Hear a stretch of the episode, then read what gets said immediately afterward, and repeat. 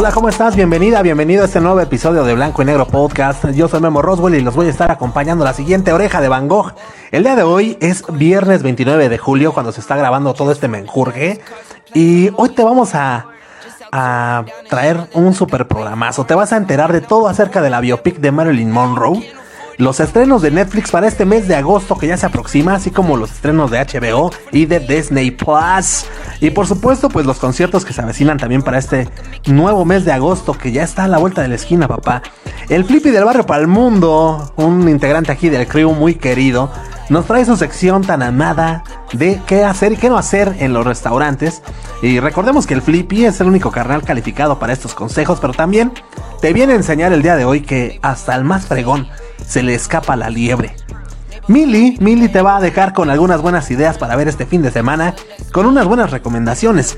Si aún no has visto The Black Phone, tienes que escuchar la reseña que el día de hoy te traes a Milly. Bueno, más que una reseña, pues te viene a platicar también, ¿no? Eh, muchas, muchas sorpresas, muchas cosas. Se van a sonar temas como Wakanda Forever, Santa Fe Clan, etc, etc. Y para cerrar con broche de oro, ¿por qué no? Una buena recomendación musical, ¿no? Una recomendación musical muy chida con el señor Rumex 2020, que hoy te viene a platicar un poco, pues, acerca de la super banda de Pitch Mode y su rolita Everything Counts. Yo de qué les voy a platicar, señores. Vamos a recordar viejos tiempos cuando salió la película de eh, Camino hacia el Dorado. Eh, una película que por cierto me gusta mucho. Pero pues lo vamos a aterrizar en un tema pues más serio. ¿No? Ya más para personas de bigote, güey. vamos, yo les voy a platicar de la leyenda del Dorado. Entonces, pues acomódense, destápense su chelita, su chesquito. Y vamos a pasarla, pero de lujo. Vamos a comenzar, pero no sin antes averiguar qué es lo que ocurría en un día como hoy, pero de algunos añitos atrás. Y es que mira, en un día como hoy, 29 de julio, pero del año de 1844, muere Franz Xavier Wolfgang Mozart, compositor eh, austriaco y es el hijo menor de Wolfgang Amadeus Mozart. Amadeus, Amadeus. En cuestión de la música, señores, en un 29 de julio, pero del año de 1966, Ginger Baker, Jack Bruce y Eric Clapton debutan como Cream ahí en el Twist Wheel de Manchester y serían uno de los grandes grupos de la historia del rock de los 60. Bien, señores, pues hasta aquí están ya bien culturizados, ya saben qué es lo que ocurría en un día como hoy, pero de algunos añitos atrás. Y ahora sí, vamos a darle vuelo a la hilacha. Eh, eh, la leyenda del dorado, güey. Bueno, pues eh, yo supongo que no muchos de ustedes saben qué tranza con esta, con esta famosísima leyenda. Tenemos la misma información al parecer todos, güey, que es lo que vimos en aquella película de Disney. Pero bueno, el Dorado, para toda la banda inculta, ¿no es cierto? Es un lugar mítico que se suponía que tenía grandes reservas de oro y que fue buscado por los exploradores españoles e ingleses con un, con un empeño, pero de aquellos, güey. Estaban atraídos por la idea de un lugar con calles pavimentadas de oro en donde el preciado metal era algo tan común que se desperdiciaba. Muchos de ellos murieron en el intento por descubrir la ciudad, ya que pues, las largas expediciones transcurrían por la selva y a la dureza del terreno había que unir la falta de provisiones. Se suponía que estaba ubicada en alguna parte de la selva amazónica, entre lo que es el Ecuador, Perú, Colombia, Venezuela, Guyana, Bolivia o en el Brasil. Eh, el mito empezó en el año de 1530 en los Andes, de lo que hoy es Colombia, donde el conquistador Gonzalo Jiménez de Quesada encontró por primera vez en los Muiscas una sociedad ubicada en lo que actualmente se conoce como el altiplano cundibuyaquense. Bueno, pues la historia de los rituales eh, muiscas perdón, fue llevada a Quito por los hombres de Sebastián de Balcázar, mezclada con otros rumores. Ahí se empezó a, a formar la leyenda de el famosísimo Dorado, güey. El hombre dorado o el indio dorado o el rey dorado, imaginado como un lugar. El dorado llegó a ser un reino y un imperio, la ciudad de este lugar legendario. En busca de este reino legendario de, oro fue primero enviado don Ángel Guerra por la corona de la reina Isabel Católica. Eh, sin suerte, después de una profunda búsqueda por el Amabaya, sus pasos fueron seguidos entonces por don Francisco de Orellana y don Gonzalo Pizarro, quienes partieron de Quito en 1541 hacia las Amazonas en una de las fatídicas y famosas expediciones para encontrar el famosísimo dorado, güey. Las poblaciones muiscas y sus tesoros cayeron rápidamente en manos de los conquistadores y pues al hacer inventario de las nuevas tierras obtenidas, los españoles pronto se dieron cuenta de que a pesar de las cantidades de oro en manos de los indios, no había ciudades doradas, ni siquiera minas ricas, puesto que pues los, muiscas obtenían el oro a través del comercio con naciones vecinas, pero al mismo tiempo los españoles empezaron a escuchar historias del dorado, de los indios capturados y de los ritos que tenían lugar en la laguna de eh, Guatavita. La laguna de Guatavita tiene hoy una gran zanja en uno de, de sus costados y pues evidencia de los intentos que se hicieron en 1580 de drenar la laguna. La expedición más famosa en busca del dorado fue aquella de Francisco de Orellana en el año de 1541, aunque hubo otros intentos antes de esta. Al principio los exploradores buscaron el dorado en los Andes, cerca de Colombia. Sebastián de Balcázar eh, fue un conquistador español que había viajado con Cristóbal Colón y con Francisco Pizarro Buscaron el dorado en el sur occidente de Colombia en el año de 1535. Nicolás de, eh, de Fiederman, explorador y cronista alemán que participó en la conquista española de Venezuela y de Colombia, también dirigió una expedición para buscar el dorado igual en 1535. El conquistador español Gonzalo Jiménez de Quesada partió en busca de El Dorado en 1536, después de haber derrotado a los muiscas y haber establecido a Bogotá como la capital del nuevo reino de Granada. Quesada se dio cuenta de que Fiderman y Balcázar también habían reclamado la misma tierra.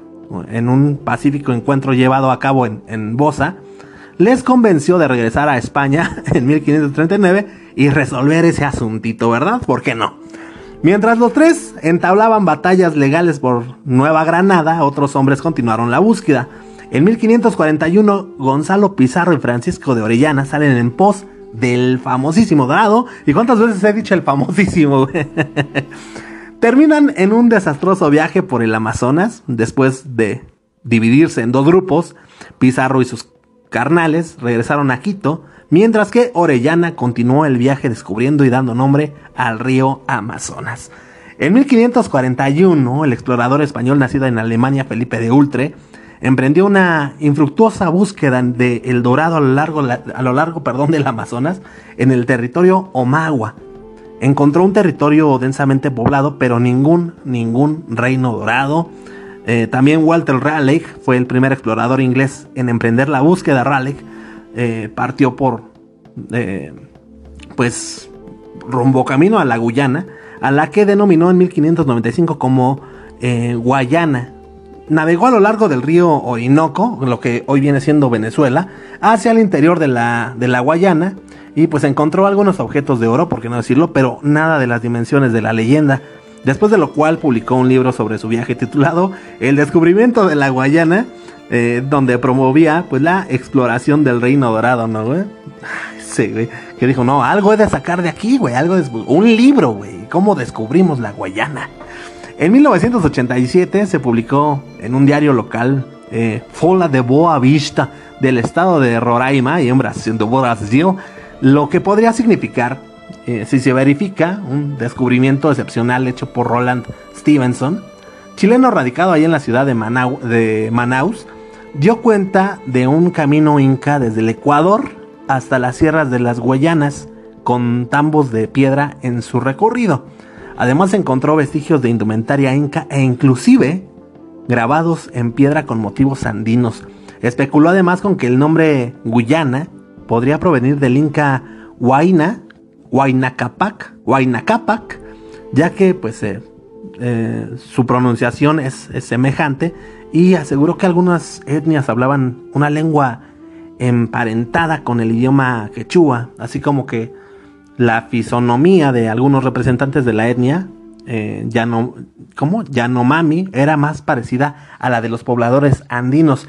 En 1990, ya va más para mis años, y después de tres años, después de preparativos e investigaciones, el documentalista y periodista colombiano Roberto Tobar Gaitán ingresa con un equipo de buzos y cámaras de televisión a la laguna de Guatavita, ubicada en Sesquilé, Dinamarca, comprobando que tiene una profundidad de 26 metros en el centro. Descubre además en sus fondos gran cantidad de arbustos muertos y pastos casi petrificados por el río, los cuales evidencian que entre 1900 y 1906 la laguna fue secada totalmente. Además, este carnal Tobar localizó un túnel por el cual se desaguó la laguna. En su viaje titulado Las Lagunas del Dorado, evidencia y demuestra que aun cuando la laguna Guatavita fue un centro ceremonial importante para la iniciación de los jóvenes que serían coronados zipas o reyes de Bacatá, esa laguna no fue la verdadera cuna del Dorado. Según los hallazgos, la verdadera sería la lagunita de Siecha, palabra muisca que significa la casa del varón localizada cerca de la pirámide del Sol Muisca a 35 kilómetros de Guatavita.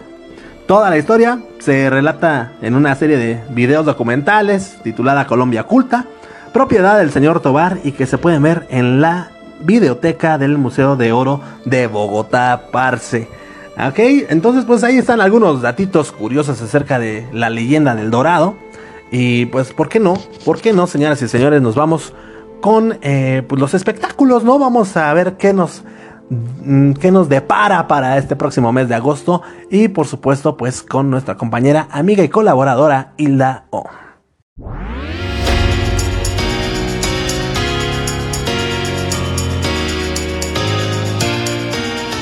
Hola, ¿cómo están? Bienvenidos a su sección de las news aquí en Blanco y Negro Podcast.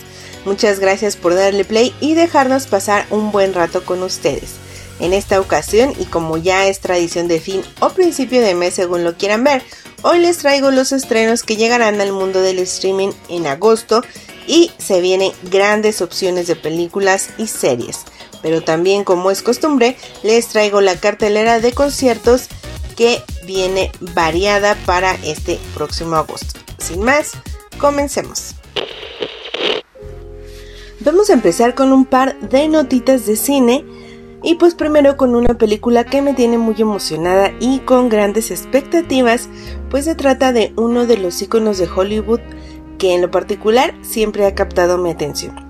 Estoy hablando de Marilyn Monroe y su biopic Blonde, que se estrenará en exclusivo en Netflix el próximo 28 de septiembre. Pues estos días se reveló finalmente el primer avance completo de la película que está basada en la novela de Joyce Carol Oates y que está protagonizada como ya les había contado por la espectacular Ana de Armas.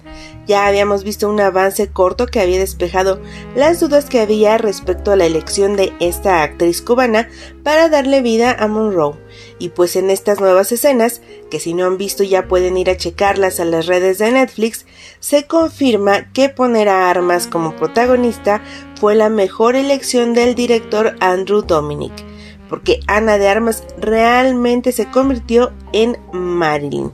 Y en el avance vemos a Monroe explicar que realmente Marilyn no existe fuera de las películas, mientras van apareciendo escenas a color en blanco y negro de varios momentos icónicos de la actriz.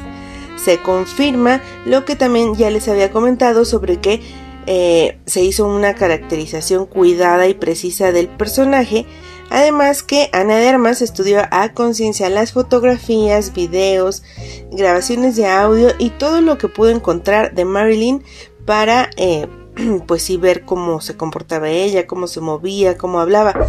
Esta biopic mostrará la dualidad en la vida de Marilyn, es decir, por un lado está eh, el símbolo sexual que todo mundo creía que era en Hollywood y por el otro la mujer solitaria y temerosa que tenía muchas inseguridades. Y pues como les decía, esta película va a llegar en exclusiva en Netflix hasta el 28 de septiembre. Otra cinta que se estrenará próximamente en Netflix es Pinocho, dirigida por el cineasta mexicano Guillermo del Toro, que sin duda, como ya se puede ver en el nuevo tráiler que salió a la luz estos días, le aporta su particular estilo. Esta versión de Pinocho será diferente, pues la historia tendrá un giro respecto al mensaje que busca dar al público, pues ahora se tratará del empoderamiento de los niños.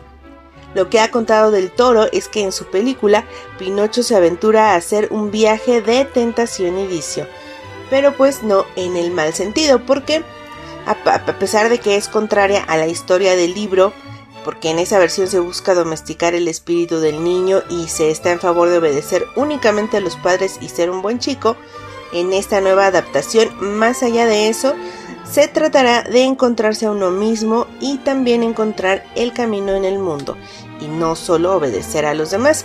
Es decir, saber reconocer cuando alguien nos dice que tenemos que hacer algo, pero pensar y analizar si eso está bien o no. Un extra que aportará también la cinta son los personajes que no lucen tan amigables como la versión clásica de Disney, ya que ahora son más realistas. En la película de Del Toro, Pinocho no lucirá como un niño humano, sino que estará hecho completamente de manera con ojos alargados, brazos y piernas largas. También Pepe el Grillo ahora tiene un aspecto tenebroso con colores opacos. En esta cinta además se utilizó la técnica del stop motion que consiste en grabar video de imágenes que están fijas. Y pues ya vimos el avance y se ve muy bien la cinta, para grandes sorpresas en cuanto a trama y toda la adaptación de los personajes y Pinocho se estrena hasta fin de año, va a llegar a algunos cines en noviembre, pero será hasta diciembre cuando esté disponible en Netflix. Ahora sí vamos con los principales estrenos en el mundo de las plataformas de streaming y vamos a iniciar con el gigante Netflix. Y pues una de sus grandes apuestas llegará el 5 de agosto finalmente esta esperadísima adaptación del cómic de Neil Gaiman, Sandman la cual se centra en la figura de Morfeo, el rey del sueño. Esta serie tendrá 10 episodios y costó a Netflix más de 165 millones de dólares. En el marco de la Comic Con que se realizó en San Diego el fin de semana pasado, se presentó un tráiler en el que se puede ver que están apostando por ser uno de los proyectos de fantasía más grandes de los últimos años. En este avance presentaron más detalles sobre la historia que se acerca mucho a la original en los cómics, en la que Morfeo es capturado por un ambicioso líder de un culto y cuando logra escapar debe enfrentar las consecuencias que su ausencia causó en todo el mundo. También en esta serie Morfeo va a estar en búsqueda de sus reliquias, uno de los temas centrales de la historia original, y el protagonista visitará diferentes dimensiones, reinos y se encontrará con un sinfín de personajes de la novela gráfica. Así que Sandman llegará a Netflix el 5 de agosto. El 10 de agosto llegará la tercera y última temporada de la serie Luke and Kay sobre magia. Si a ustedes les gustan las series que involucran magia, esta es la serie para ustedes.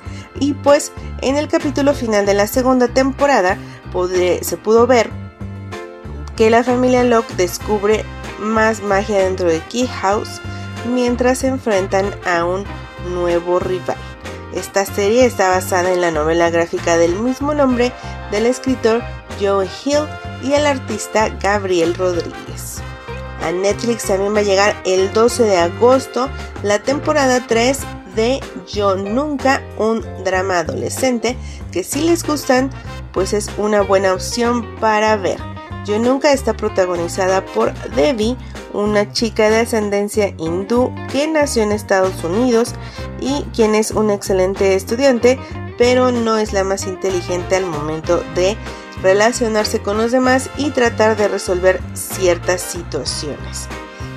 Y pues esta serie llega el 12 de agosto.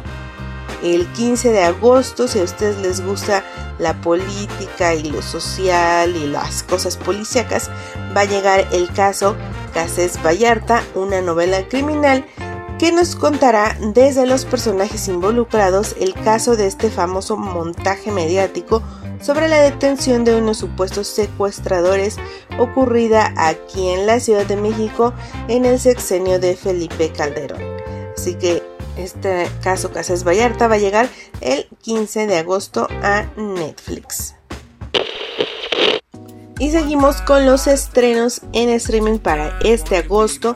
Y en Disney Plus va a llegar la polémica película Lightyear, que como habrán escuchado, estuvo en se hizo viral cuando se estrenó por este beso que se incluía en esta película infantil de dos mujeres. Así que a partir del 3 de agosto ustedes van a poder verla si no la vieron en el cine y hacerse una opinión al respecto.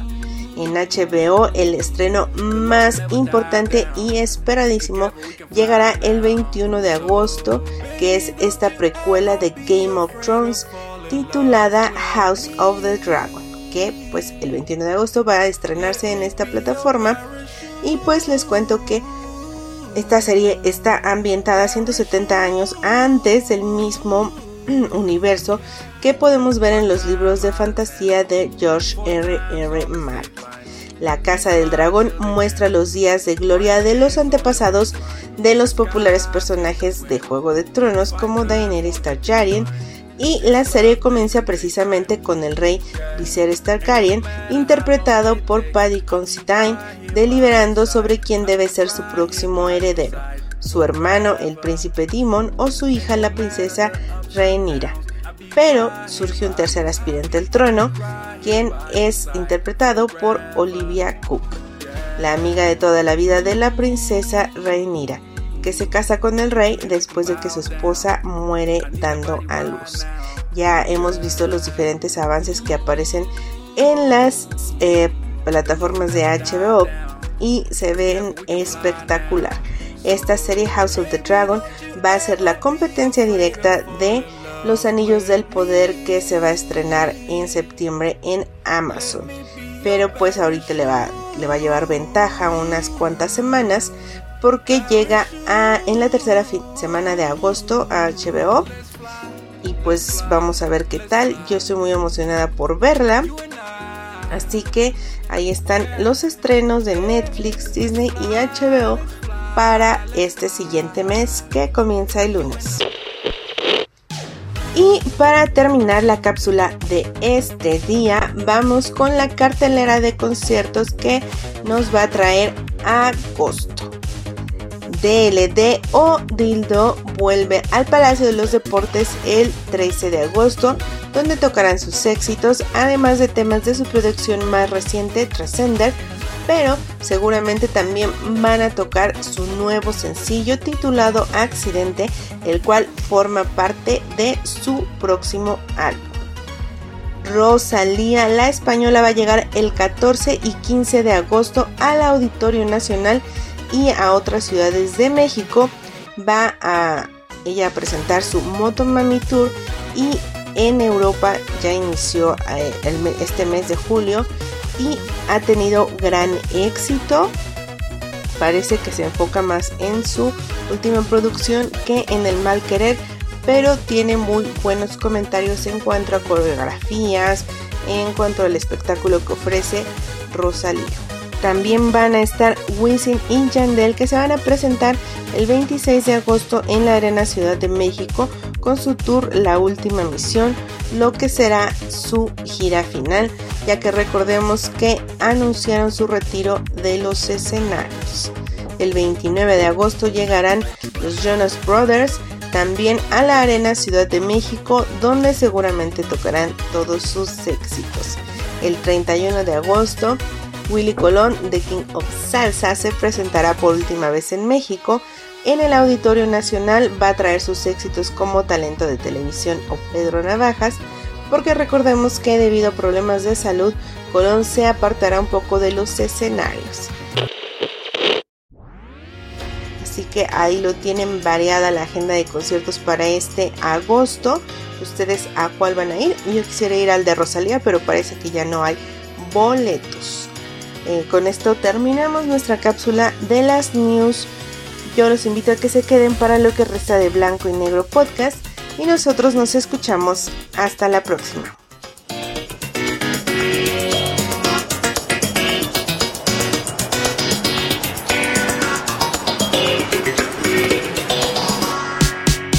Ahí estuvo, señores, la, la, cápsula de nuestra amiga Hilda O. Muchísimas gracias, Hilda, y esperamos ustedes que pues se pepayen para estas nuevas, estos nuevos menjurjes que se vienen para el mes de agosto, ¿no? Mientras tanto, señoras y señores, creo yo que ha llegado el momento, pues, de de escuchar un poquito acerca del señor, al señor Flippy del barrio para el mundo, para ver qué es lo que tenemos, qué es lo que no tenemos que hacer cuando vamos a un restaurante y pues que nos cuente, ¿no? ¿Qué onda? ¿Qué le ocurrió? Entonces, mi queridísimo Flippy, adelante, por favor, carnal.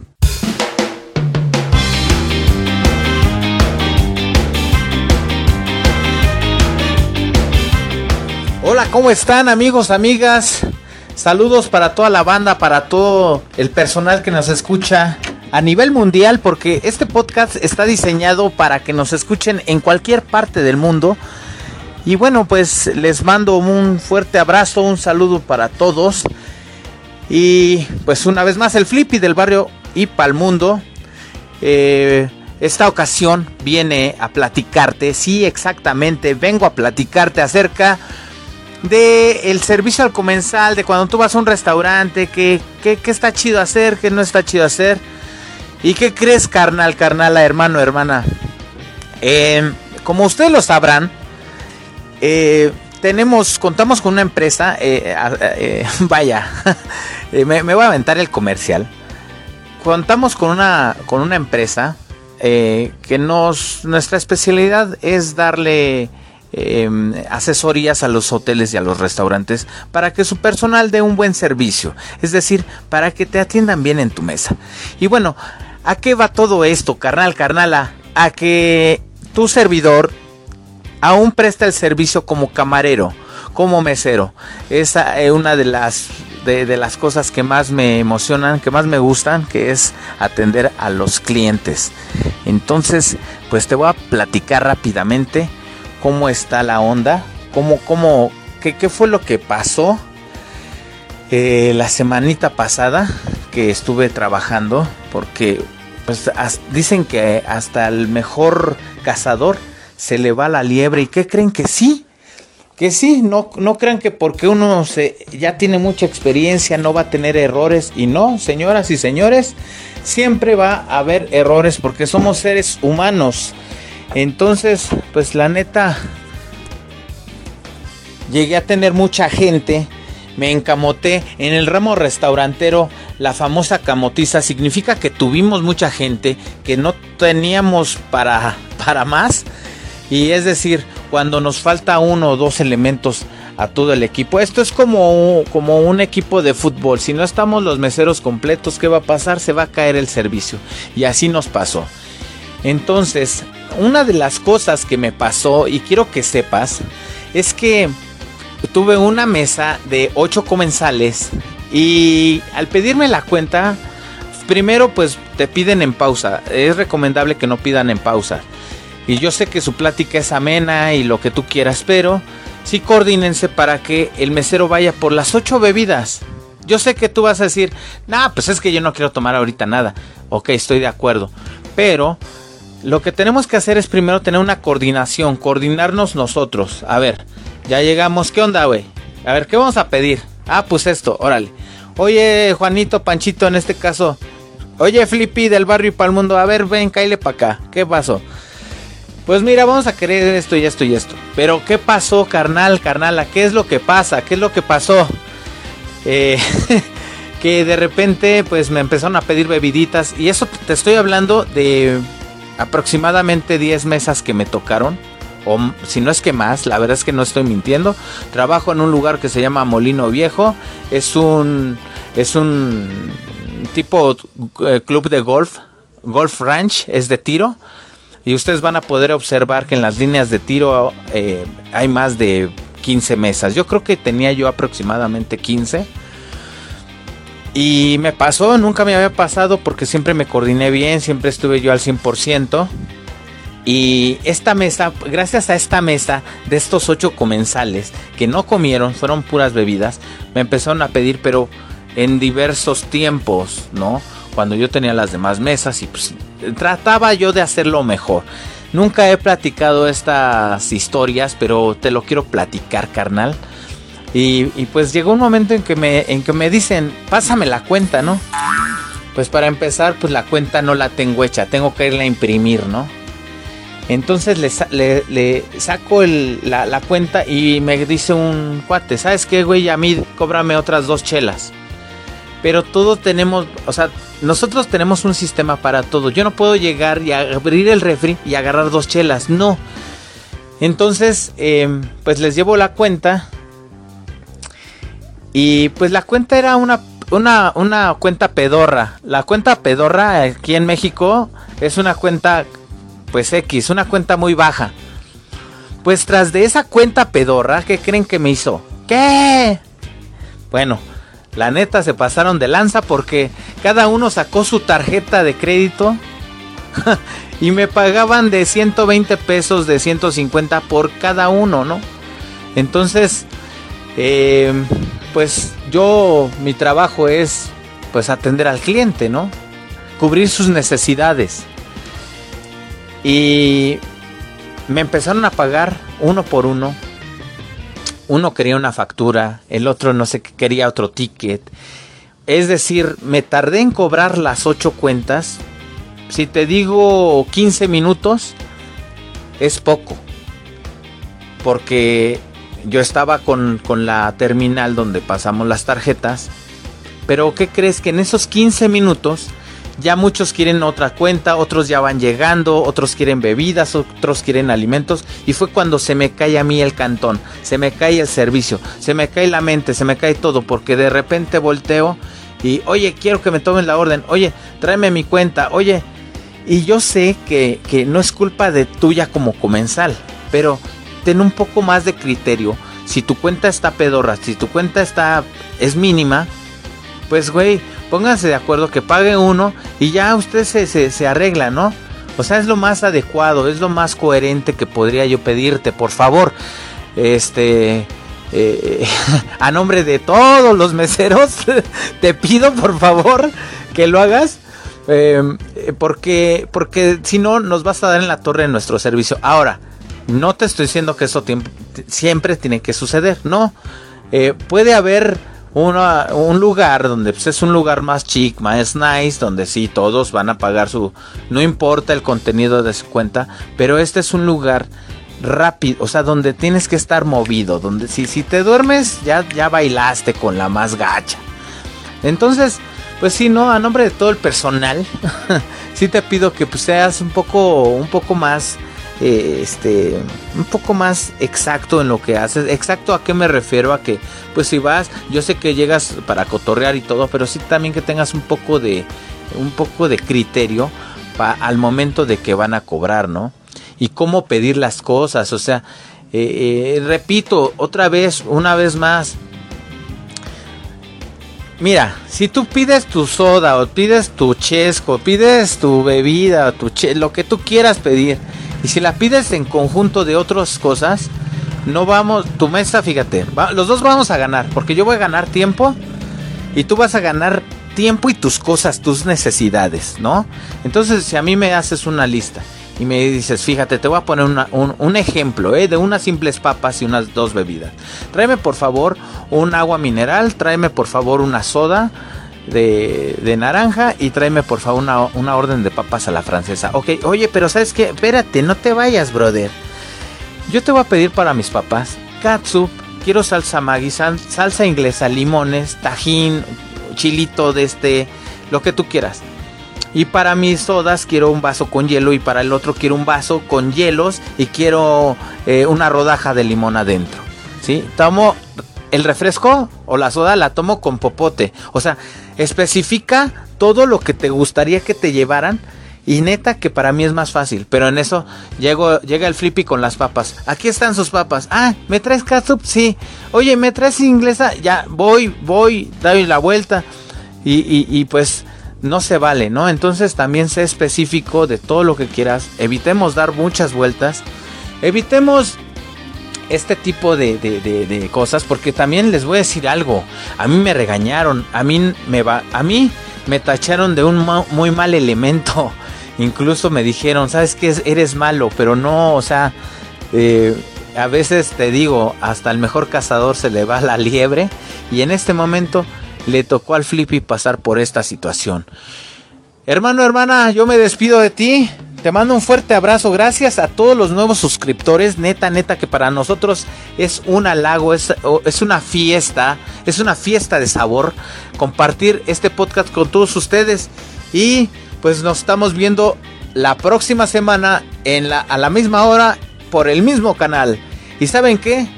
Sí, claro, ese soy yo, Flippy, del barrio y para el mundo. ¡Cámara!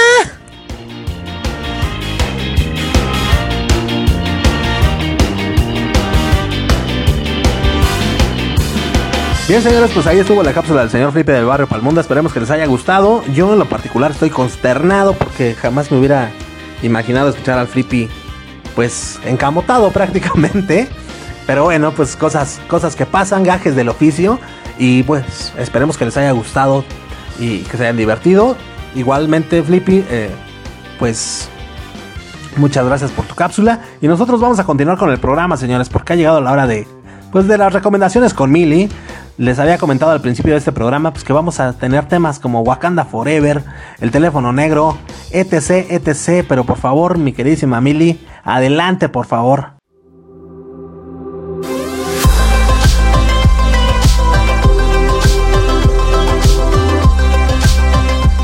Amigos, amigas, ¿cómo están el día de hoy?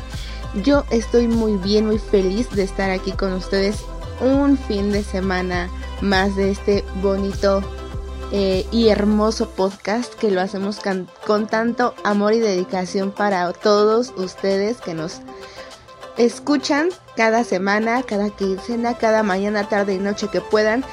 Y bueno, pues el día de hoy tenemos muchísimo, muchísimo que platicar, así que vamos a empezar de una vez. Si tú no sabes quién soy, mi nombre es Mildred Hernández. Yo te recomiendo series, películas, telenovelas, libros, cualquier cosilla que yo crea desde mi criterio que está cool y que te puede gustar a ti. Así que esta semana vi una película que se llama The Black Phone. Tal vez tú ya has escuchado mucho de ella, causó revuelo en redes sociales, mucha gente hablando de ella y decidí verla. La verdad es que me gustó mucho. Em, se estaba no vendiendo, pero la gente está hablando de ella como una película de terror. No es una película de terror definitivamente, pero sí es una película de suspenso y de muy buen suspenso. Creo yo que hace tiempo, hace años o, pues sí, hace, hace algunos años ya no hay el mismo cine de terror como, como fue aquella época de El Conjuro, de El Aro, de La Maldición, como que hubo un, cúmulo de, de gente haciendo terror que ya no que ya no se hace ahora, ahora todo se basa en, en solo asustarte, pero sin tener una historia fundamentada. Y esta película, por eso yo digo que no es de terror, sino que es más de suspenso. Y me gustó. ¿De qué va? Es un homicida, eh, un homicida con una máscara. Esto pues retoma como aquel cine donde pues de, Jason y de todos estos personajes eh, de terror y, maliciosos con una máscara que no sabemos pues quién es, tiene a, bueno, este, este homicida pues tiene a un niño de 13 años que se llama Finney eh, lo tiene secuestrado en un sótano, obviamente le está incomunicado, pero hay un teléfono en la pared. El teléfono está averiado y a través del Fini se logra comunicar con otras víctimas, este, quienes quieren ayudarlo. Esa es la premisa una historia bastante buena, bastante interesante, un final que a mí me gustó muchísimo. Esta película sigue en cines, por lo que no, obviamente no la voy a spoiler, no voy a hablar de qué pasa. Eh, pero sí se les recomiendo bastante. El director se llama Scott Derrickson. Yo eh, no, lo, no lo estaba asimilando. Yo, yo vi que decía Scott Derrickson y dije, ah, cool, no sé quién sea. Que tonta, esta persona escribió El exorcismo de Emily Rose, que es una de mis películas de terror favoritas de todos los tiempos. Y aparte es el productor de Doctor Strange Multiverse of Madness, que si ustedes recordarán que hablamos ya aquí de ella, pues esta película de, Doctor Strange tiene algo de, algo de terror y pues en gran parte es gracias a esta persona. Yo le pongo un, digamos un 9, porque la verdad no esperaba mucho y me sorprendió bastante, muy buena. Si eres fan del terror, del suspenso y de todo, todo este mundo sobrenatural y místico, te va a gustar bastante. Y siguiendo con cosas que están en la pantalla grande, el día de ayer se estrenó DC Super Mascotas. No la he visto, pero tengo ese feeling de que va a ser una película muy muy bonita. Cuenta con las voces de Dwayne Johnson, Kevin Hart, Keanu Reeves, Bruce, este, John Krasinski, entre otros. Por ahí se escuchan, si pusieron atención, dije Bruce, es que Keanu Reeves hace la voz de Bruce Wayne, porque sí, todos estos perritos están interpretando a un superhéroe. Entonces, tiene una muy buena premisa. Yo creo que va a ser de estas películas que son para niños, pero que yo al menos como adulto me divierto muchísimo. Voy a ir al cine la semana a verla y la próxima semana estaremos hablando de ella. También esta semana vimos y salió el tráiler de Black Panther 2 que se va a llamar Wakanda Forever.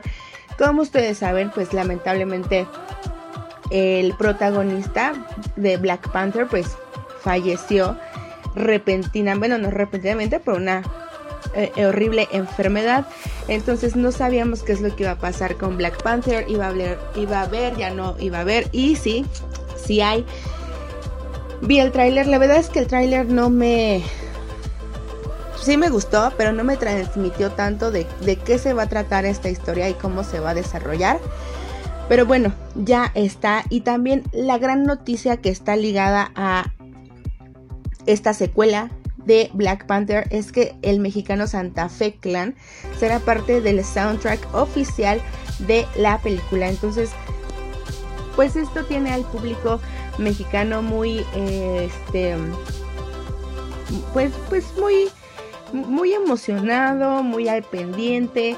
Creo, no tengo el dato a la mano, pero según yo, en esta película es donde también va a salir Tenoch Huerta o va a salir en otra película, pero también pues mucho mexicano en el MCU. Siguiendo hablando y platicando del MCU, se llevó a cabo la Comic Con, que es este magno evento de superhéroes y pues que ya de, desde hace muchos años se ha ocupado para que la gente de Marvel nos diga qué es lo que va a pasar en, su, en sus fases. Y nos revelaron la fase 5 del MCU, donde vimos que va a haber Loki 2, que es esta serie de Loki.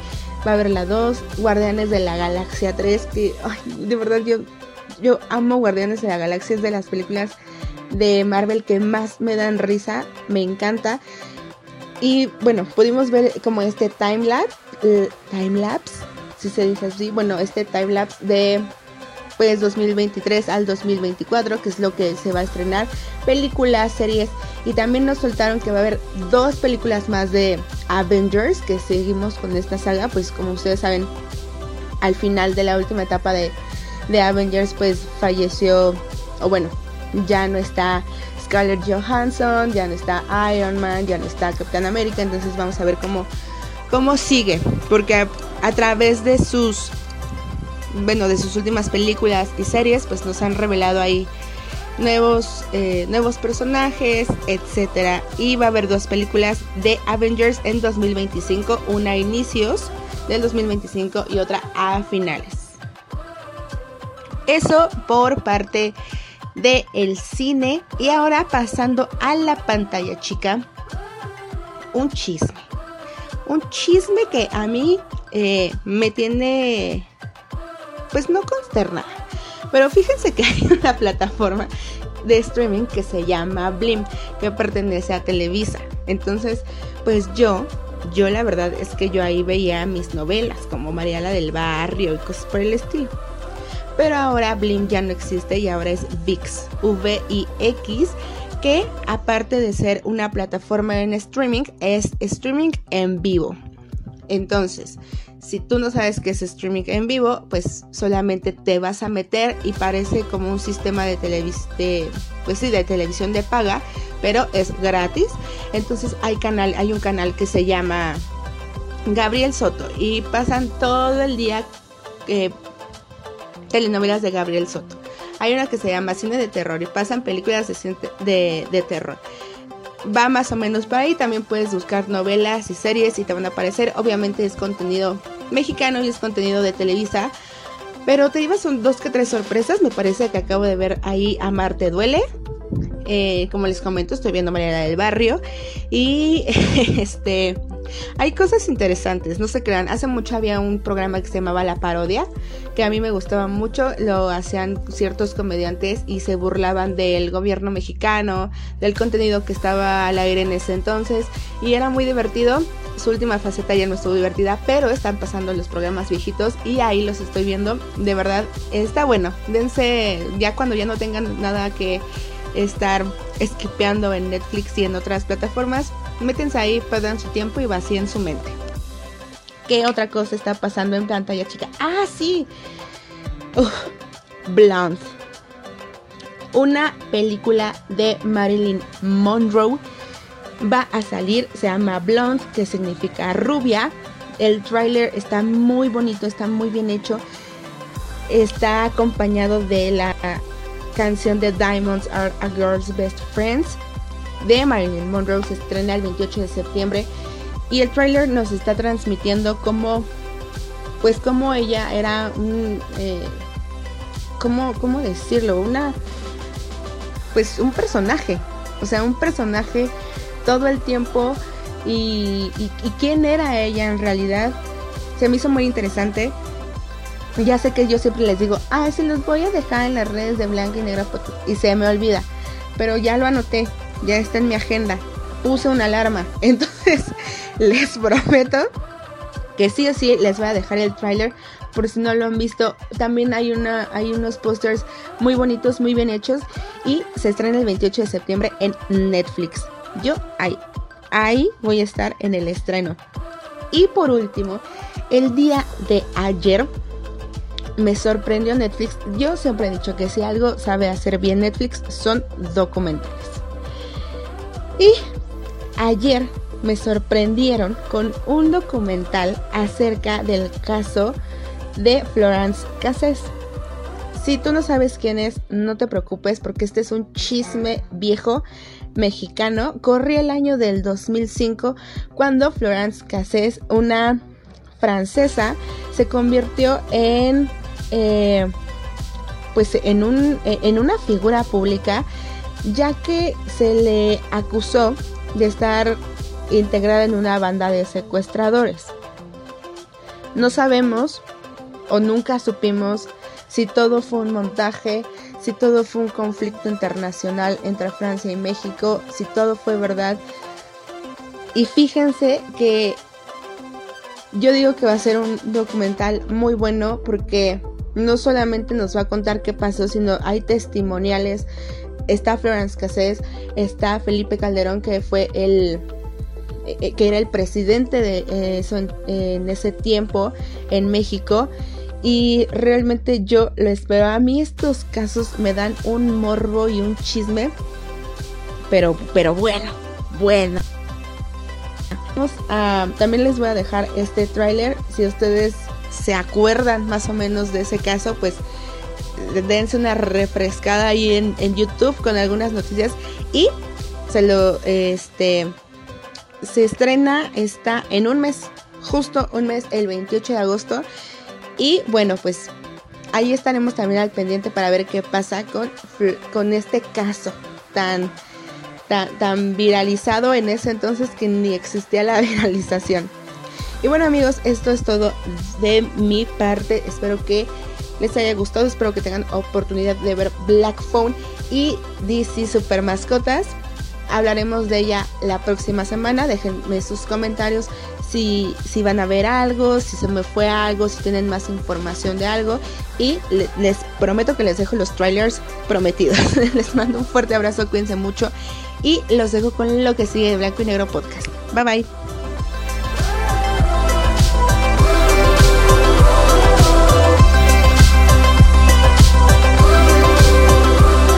Muchísimas gracias, Mili. Esperemos que les haya gustado a ustedes la cápsula de Mili y que se lancen a ver el teléfono negro y que pues esperemos con ansias Wakanda Forever y a ver qué tranza con el soundtrack de Santa Fe Clan, que creo que ya ya está por ahí, ¿verdad? Ya, ya sonando. Bueno, pues eh, pues vamos a emocionarnos, se vale, se vale, ya se está moviendo pues más el personal mexicano ahí en el mundo, en el universo de Marvel. Y pues bueno.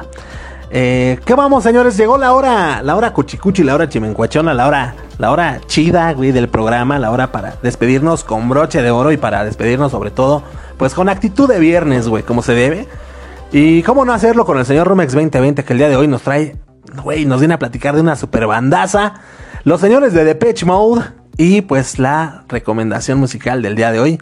No te la puedes perder. Entonces, mi queridísimo Rumex, adelante caminante.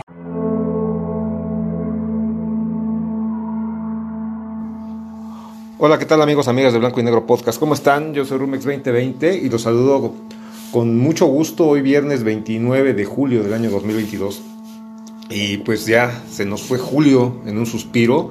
Eh, pues esta segunda, segunda mitad del año pinta para irse rápido, pero no dudamos en que vendrán cosas buenas. Y muestra de ello es pues que ya estamos aquí, estamos aquí contigo para compartirte nuestra recomendación de, este, de este episodio. Y pues como vengo diciéndolo desde hace varias semanas, desde hace varias participaciones, esta banda ya me había tardado en traértela. Y como dirían también por ahí, es hoy, es hoy, es hoy que te voy a, recomendar una, una rolita de la banda legendaria de Depeche Mode.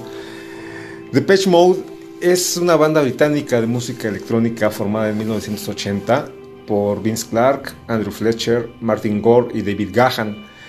Y por muchos son considerados como los padres del rock electrónico. Em, ellos han vendido más de 120 eh, millones de álbumes en todo el mundo.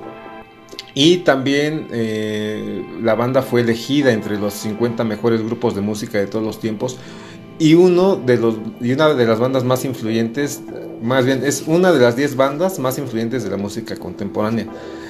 Eh, bueno, la historia de la banda se remota a 1977, cuando Vince Clark y Andrew Fletcher eh, tenían de 17 y 16 años respectivamente. Eh, ellos formaron un dueto en el colegio y Martin Gore por su parte formó a sus 17 años también un dueto acústico con un compañero también de la escuela en 1978. Ellos tres se reunieron en marzo de 1980 y formaron una banda que se llamó Composition of Sound. Bueno, poco después de la formación de esta banda Composition of, Sound, llegó David Gahan, quien tuvo la idea eh, eh, pues de cambiar el nombre de la banda a, a Depeche Mode, mientras hojeaba una revista de modas francesa pues, con el mismo nombre. El nombre traducido literal significa despacho de moda o envío de moda o algo así. Y bueno, por otro lado, también la revista no tomó ninguna medida legal en contra de la banda, eh, aparentemente porque pues, lo consideraron inofensivo o en cierto modo una manera también eh, de poderse eh, publicitar perdón, sin, gastar un solo peso. ¿no? Entonces, pues bueno, he ahí la historia del nombre, de dónde vienen. Eh, yo me lo había preguntado por mucho tiempo, eh, pero bueno, este, después de buscar e insistir en discográficas, em, pues para darse a conocer, conocieron al dueño de una disquera de género electrónico. Eh, y esta, esta disquera, esta compañía se llamaba Mute Records. Este, este señor los escuchó tocar en directo y les dio la oportunidad de grabar su primer sencillo y su primer álbum, produciéndoselos él mismo a través de, pues, de, su, de su disquera y todo en un trato, todo con un trato verbal, ¿ves? O sea, no, no, no había, no hubo ningún eh, contrato escrito de por medio y con ello pudieron grabar su primer álbum Speak and Spell en 1981. Ahora, en 1989, ya avanzadita, ya, ya iniciada su, carrera y en 1989 pues ya es cuando llega a la cúspide y grabaron Violator en donde de donde se desprendieron Enjoy the Silence y Personal Jesus que comenzó a escucharse en la radio y la cual se dio a conocer desde antes de su lanzamiento. Eh, eh, pues bueno, Violator fue el, eh, digamos que ese álbum, como te decía, de donde pues Depeche Mode, Depeche Mode, perdón, se, se, lanza ya de manera vertiginosa al éxito. Y este álbum se convertiría en, la piedra angular de pues sí, más bien en un, referente importantísimo en lo que es la música electrónica. Este, por otro lado, el techno pues ya, ya había pasado de moda en ese momento. Y Depeche Mode era de los pocos eh, sobrevivientes de ese eh, movimiento. Y el álbum, como tal, este, pues digamos que dejaba muy en claro, ¿no? Eh, su impacto dentro del género. Eh, y por estos motivos, eh, este álbum Violator no solo es considerado el mejor disco que han realizado en su trayectoria, bueno, hablando de Depeche Mode, sino que es uno de los más grandes dentro del género electrónico. Para 1993 muchas revistas especializadas consideraron que el grupo se alejaba cada vez más de la música con, la, que habían, con la que se habían dado a conocer, perdón, por la influencia grunge del álbum Songs of Faith and Devotion. Y sí, eh, este álbum como tal, pues sí, eh, digamos que tuvo muy poco de electrónico del Depeche Mode de, principios de los 80s.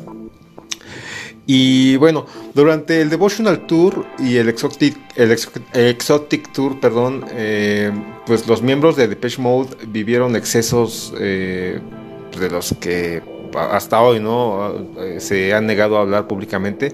Pero te comento que en esos años Dave, Dave Gahan eh, cayó y recayó eh, por repetidas ocasiones en su adicción a las drogas y tuvo de hecho un intento de suicidio y en 1996 eh, sufrió un paro cardíaco de dos minutos después de consumir una mezcla de drogas en el hotel donde se alojaba.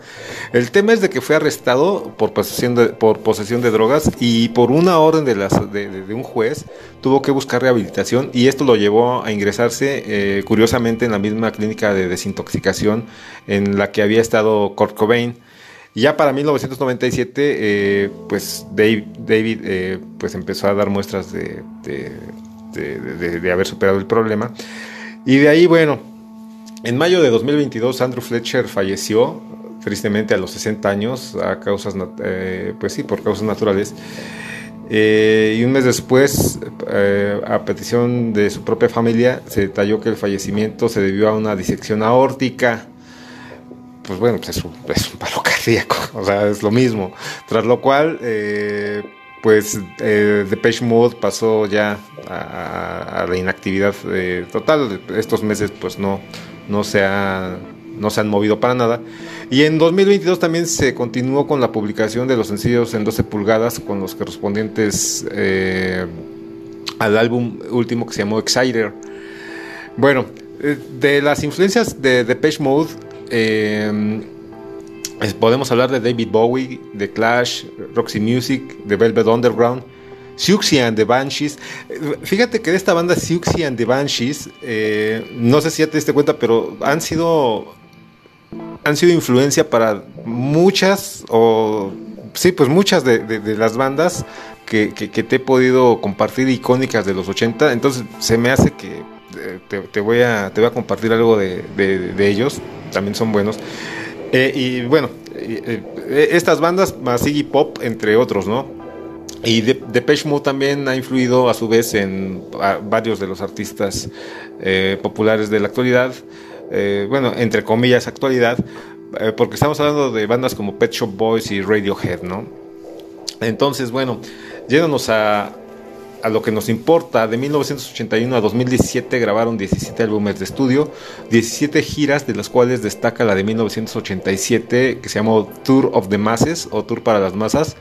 Y te voy a recomendar del álbum 3, Construction Time Again, Tiempo de Construcción otra vez traducido. Este álbum es de 1983, es su tercer álbum y de aquí te voy a recomendar el track número 4 de 9 Y esta es una rolita, híjole. Para mí es la mejor rola de, de, Page Mode que se llama Everything Counts o Todo Cuenta. Y este, hablando del álbum, es el único álbum eh, denominado conceptual de Depeche Mode. Eh, y el concepto en sí del que trata es el socialismo.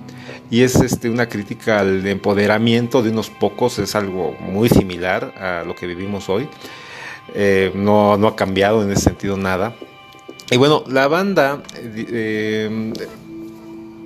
se puede decir que creó en ese, para ese entonces un sonido con influencias industriales y similitudes a bandas como pues hay una muy famosa también ochentera que se llama The Art of Noise que eh, es una música muy soft pero también moderna no sé este, si puedes buscarlo The Art of Noise o el arte del ruido. Y hay quienes consideran este álbum como el primer trabajo en verdad importante de Depeche Mode. Ahora, la rola Everything Counts fue calificada por la, eh, por la crítica como una de las canciones más duras de, ese año y tuvo su origen pues, en una sátira que la banda hizo contra las eh, compañías disqueras de, esos años las cuales, eh, y sin contratos de por medio, explotaban de algún modo a las bandas jóvenes de tal modo que estas compañías se quedaban con al menos el 50% de las ganancias que, se generaban, pues lo cual fue el caso de, la banda en sus primeros años, ¿no? Hablándote de, estos cuates que, grabaron su primer álbum, no había un, este, un contrato, eh, y pues las bandas por lo regular no tenían experiencia y aceptaban establecer este compromiso eh, a cambio de producciones y alguna promoción que por lo menos en el caso de Depeche eh, fue muy limitada.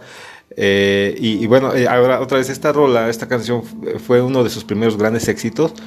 Y esta canción se incluyó en la gira que te mencioné hace un momento de 1988, Tour of the Masses. Tour for the Masses, perdón, de donde se produjo uno de los mejores conciertos de la historia, diría yo, eh, que quedó en un álbum doble que se llamó Depeche Mode 101 y se grabó desde el Rose Bowl en Pasadena, California, en, 1988.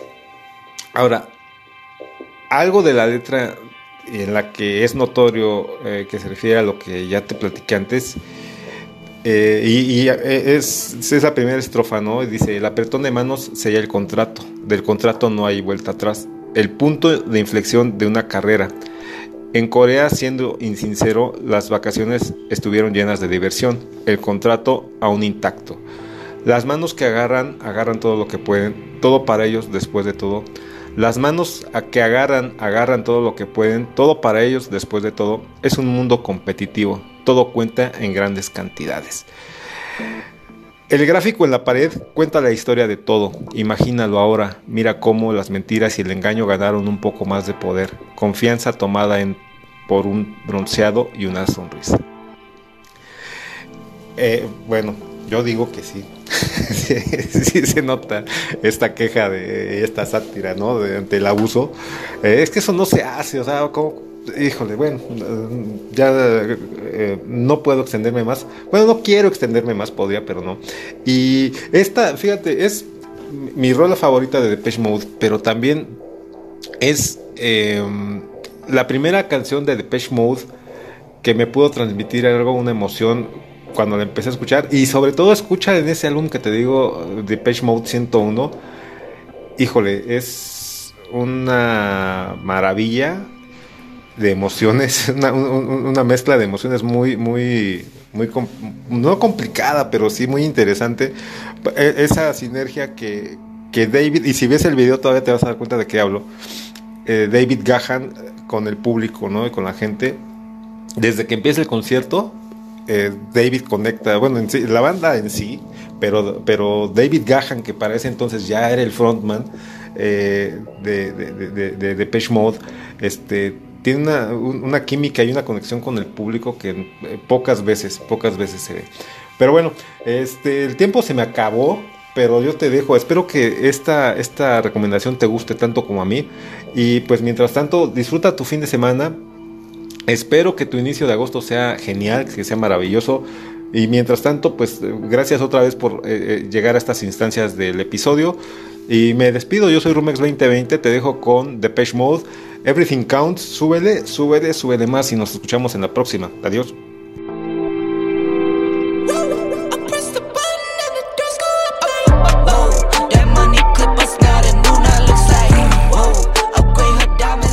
Señores, recuerden que las recomendaciones del señor Rumex 2020 las pueden encontrar en nuestra playlist de Spotify llamada Blanco y Negro Radio. También les va a estar dejando el señor Rumex 2020. Personalmente les va a estar dejando el videito de esta rola, un videito chulo, coqueto, completo para que lo veas pues, chido. ¿Y en dónde? Bueno, pues en nuestro grupo de Facebook llamado Blanco y Negro Crew.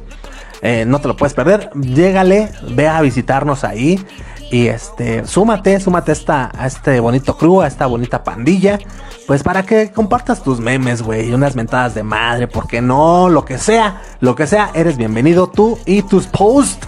Entonces, señores, ah, por cierto, por cierto, agradecerle a toda la banda que se estuvo sumando a, a este grupo de Facebook durante la semana. Cada vez somos más, señores. Estamos a punto de llegar a los 500 eh, pues a los 500 carnales, a los 500 integrantes de este famosísimo crew de blanco y negro.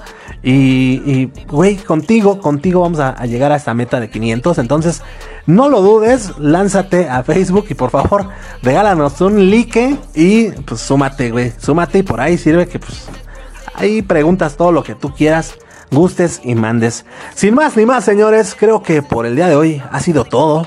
Muchísimas gracias a toda la banda que le dio play a este episodio. Gracias por, sobre todo, acompañarnos de principio a fin en este hermosísimo episodio. Y qué te digo, señores, pues a, nombre de todo el equipo de colaboración, a nombre del señor Romex 2020, de Ilao, del señor Flippy del Barrio Palmundo, de Mili.